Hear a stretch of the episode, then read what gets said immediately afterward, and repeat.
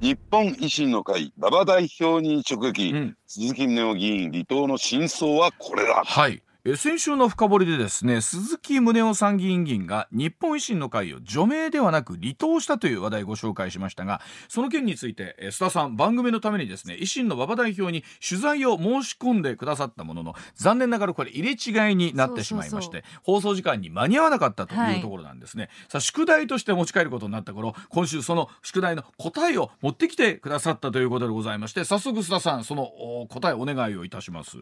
はい、うん、あの大前提としてね、はい、やっぱりあの鈴木議員のですね、ロシア訪問を受けて、うん、まあ、維新が除名をしたわけなんですが、まあ、その際にですね多くの報道、まあ、新聞報道を中心にですね、はい、多くの報道はやはりあの鈴木氏のですね、うん、まあ、言動と言ったらいいんですか、うん、あの特に先週ちょっと思い出していただきたいんですが、鈴木氏がロシア国営通信社スプートニクが配信した動画の中で、特別軍事作戦が継続されているが、ロシアの勝利、ロシアがウクライナに対して屈することがない、100%確信を持っていると発言、まあ、こういったことがきっかけになって、はい、いわゆる、えーまあ、除名だ、あるいは、えーね、離党だという話になったというふうな、うん、えー、報道されてますよね。それを受けて、やっぱり国会議員、まあ、だけじゃなくてな,、なんですけども、言論の多様性といったらいいですか、その言論の自由に対して、維新が何やらこの制限を加えてるんじゃないか、ね、規制をしてるんじゃないかというようなですね、まあそういうですね報道が相次いだんですが、果たしてこの真相はどこにあるんだろうかというのが、やっぱり、えー、馬場代表に直接聞いてみたかったところなんですね。でその中でどうもそのちゃんとね維新の会があのに対して取材を申し込んだあるいは取材に応じたという節がメディアの方でなかったもんですから、うん、やっぱりそれは当事者に聞くのが当然だろうということで馬場、うん、代表に聞いたら実際あの新しいですね事実と言ったらいいんですか、うん、あのこれまで報道されてこなかった事実が明らかになったんですよ。何ですかそれは。これはどういうことかというと、うん馬場代表曰くなんですが、うん、そもそも鈴木議員がロシアに行くというのは、うん、5月に行く今年の5月に行くという話が出てきたその意向を持っていた、うん、ね、で、まあ、え鈴木議員の意向としては、うん、えロシアとの関係を今後も自分自身としては継続していきたい、うん、えパイプを切らせるわけにいかないというような思いがあった。ただ、その背景にはね、え先週申し上げたようにですね、鈴木議員のその地盤としている北海道の、え特殊性ですよね、北方領土の返還、あるいはその漁業の問題で、えロシアとの関係があるというところを考えていくと、やっぱりその地域の人たちのことを考えれば、要するにロシアとの関係を切るわけにいかない、これはよくわかるんですよ。はい、ねでこれについても維新あるいは馬場代表も、えー、よく理解してますよと、うんうん、ただし、えー、まあロシアがウクライナに侵攻していて、うん、今こういう状況になっているということでタイミングは今じゃないでしょうと、うん、ね、行くべきタイミングは今じゃないでしょうと。いうふうに申し上げたところ、はい、要するに、えー、それはそうだねということで鈴木議員も納得して、このロシアの、えー、5月のロシア訪問っていうのは、うん、一旦キャンセルになったわけ。です、はい、なるほど。白紙になったんですよ。ただ今回ですね、えー、まあえー、言ってみればですね10月の、えー、1日から5日にかけてモスクワを訪れたわけなんですが、はい、このロシア訪問に関して言うと事前に相談もなかったと。で、えー、もちろん届け出もなかったということだったんですね。うん。はい、でまああのもちろんね、えー、まあ相談があればまた同じような言い分な言いぶりになってしまって、うん、断念せざるを得ないという状況になったのか、うん、まあ、鈴木さんは相談も届け出も出さない状況で、うん、えー、まあ、ロシアに行っ。で、これ、やっぱり外国を訪問する際にはですね、うん、届け出をするというですね、党内のルールがあるんですね。で、このルールを破ったということで、党紀委員会が開かれて、うん、ね、えー、まあ、ご本人を呼んで、えー、いろいろと話を聞いたんだけれども、うん、まあ、ロシアに対しては今後も継続していくと。ね。えー、いうようなことをね意思を表明し、うん、でそしてその際に止められたらどうするんですかというと、えー、党の言うことを聞くつもりはない、党の指示に従うつもりははっきり言ってない、うん、こう明言したんです、ここがポイントなんですよ、ね、実を言うと。え何？所属議員が党の指示にも従わない。党の言うことを聞くつもりはないと明言した以上。これは、ねね、日本日本維新の会のガバナンスね、はい、えー、まあえー、組織の統治のあり方として、うん、えー、どうなんだろうか、うん、つまり、えー、日本維新の会のガバナンスに従わないということになれば、うん、もうこれはね、やっぱり、えー、日本維新の会の議員所属の議員であり続けるということは相当難しいよ、ということになってしまって、だったらもう除名しようじゃないか、でこれについては馬場代表と藤田幹事長、ね党のナンバーワンナンバーツーが、はいうん、えー、除名に関して、えーまあ、答申をしたと、うん、ねえー、党の幹部会に答申をしたところ、うん、それが、えー、決定そして期間決定を受けたんだと、はい、除名として。要するに感情,、感情的になんかこう除名だとかなんかやってるわけじゃなくて、はい、手続きをきちんと踏ん,、踏んだ上で、除名が決まった。でそれをですね、えー、鈴木議員に伝達するね、うん、えー、サインですね、うん、そのことを言う前に、うん、ね、えー、鈴木議員が、うん、えー、まあ言ってみれば離党を申し出たと、離党届を書き始めた、でそこは馬場代表の判断として個人的な判断として、除名を言い渡すことなくその離党届を受け入れたんですよとこう言ったんですね。でそれは馬場代表武士の情けですか？と私は聞いたんですよ。はい。はい、ね、そしたら大笑いしましたね。はあ、まあそういうことだなと、ね、そういうことになるかなと。ね。えー、ただ確かに鈴木議員というのは自分から自分にとってみても党にとってみても大先輩の過去いろいろとこう功績のあった議員なんだから、そこを考えてみると、えーね、本人が離党届を書いた以上、ね、それを押しとどめて除名にするというのはこれは忍びないという、まあ、そういう感情なんです、ね、その前から実は除名処分へというようなところは一部報道に出てましたもんね。それを受けてとなるとただあのさあさん今までの場合ねそういう状況であってもいや離党届は受け付けないと。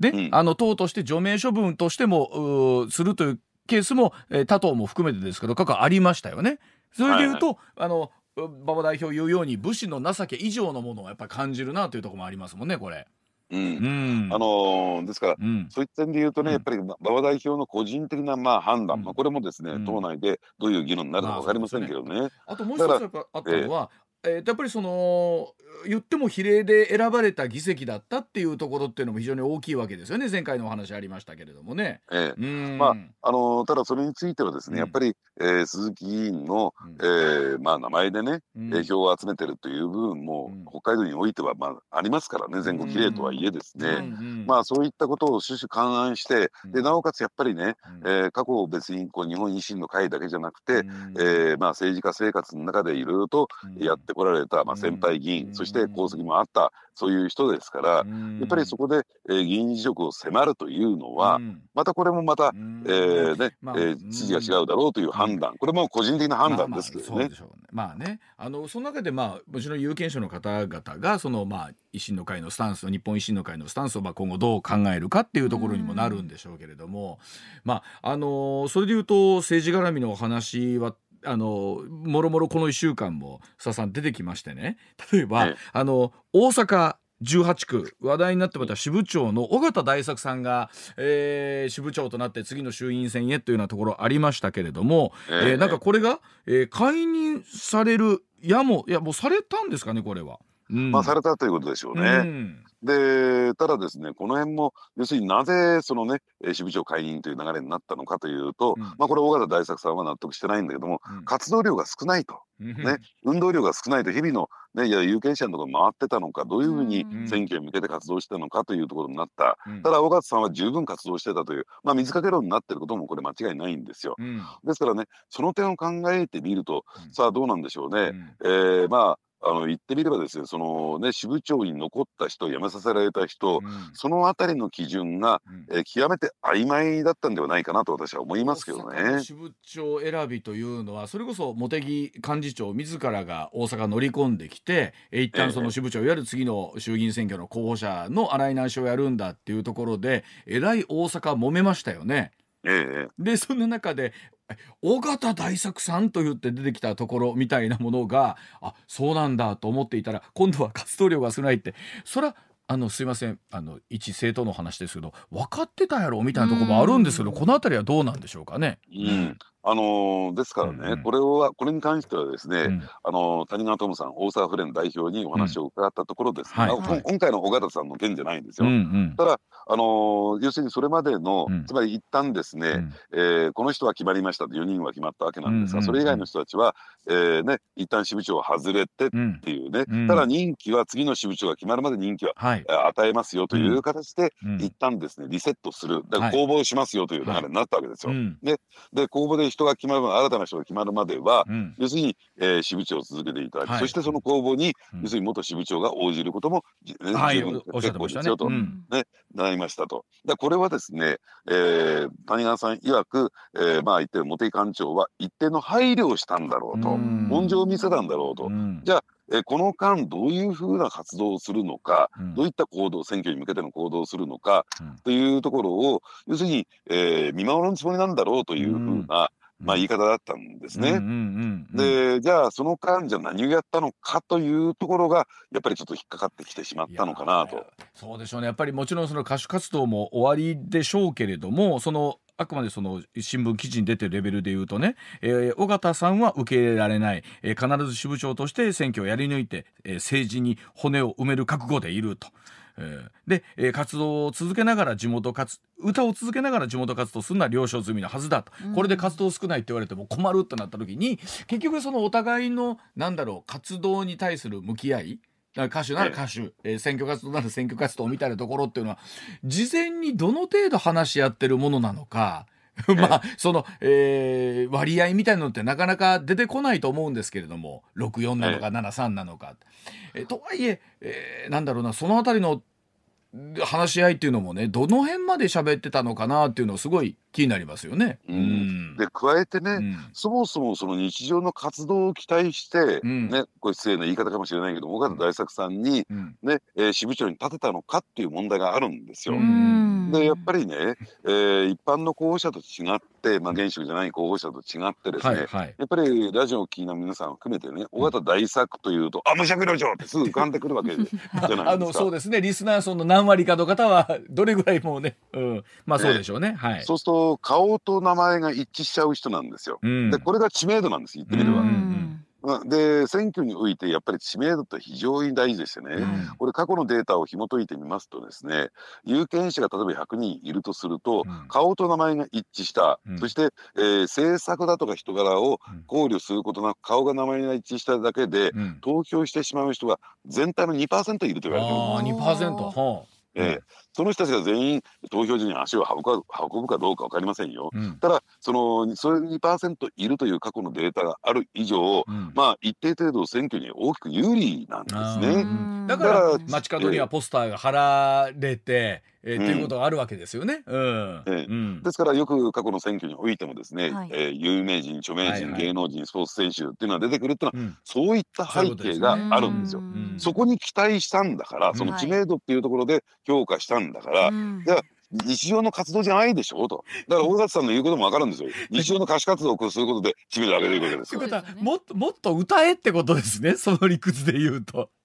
という可能性もあるんですよ。もっとテレビ出ろとかラジオ出ろとかっていうことですよね。でも、ね、あの逆にテレビラジオも、えー、支部長という形になったら今度逆に出にくいはありますよね。なるほど。そうか。ね。ですもんね。今ね、はい、次のそれ候補にまあ出ることがほぼ決まってるわけですからね、その段階でね。ねだからその辺のボタンの掛け違いというかその辺をね、えー、きちんとまあね、えー、岡田大さんとのやり取りしてればですね、はい、ここで揉める必要もなかったのかなと、やっぱりそういった意味で言うと、うん、ね、えー、小物界の大物が悪い。茂木幹事長。結局津田さんそれがそれが言いたかったの。それがそれが言いたかったになってますけど。いや,、はい、いや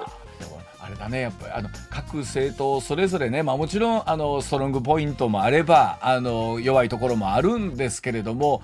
それぞれが出てますななんかね大阪自民もそれで一本じゃ躍進続けてる日本維新の会もですよ大阪において、はい、じゃあそこまで強いところばっかりかっていうと今回のガバナンスの件とか含めてもやっぱり脆いところも終わりだろうしそれぞれの政党持ってますから、えー、さあどのボール引っ提げて次の解散はを迎えるのかってことになりますねこれね。えー、まあ本当減税がどうなるかでしょうね。わ、かりました。はい、えー、スタさん今週ももろもありがとうございました。では、はい、えっとすみません明日の専門家スペシャル生配信でもまたたっぷりお聞きしたいと思います。引き続きよろしくお願いします。はい、ありがとうございました。ありがとうございました。